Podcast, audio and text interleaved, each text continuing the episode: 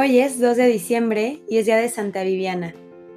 Es una de las santas de las que poco sabemos, pero sí conocemos su existencia y la entrega colmada definitiva que de su vida hizo a Dios dándole un sí con el martirio. Santa Viviana es de las últimas víctimas de la persecución anticristiana del emperador Juliano de los romanos en el año 361. Era conocido por los cristianos como el apóstata. Viviana fue hija de Fausto y Dafrosa, quienes murieron martirizados por el gobernador de su región, siguiendo órdenes de Juliano. Después capturaron a Viviana y a su hermana Demetria, quien murió en la cárcel antes de sufrir la terrible prueba. Después de un tiempo en la cárcel, Viviana, valiente y resuelta, enfrentó al gobernador.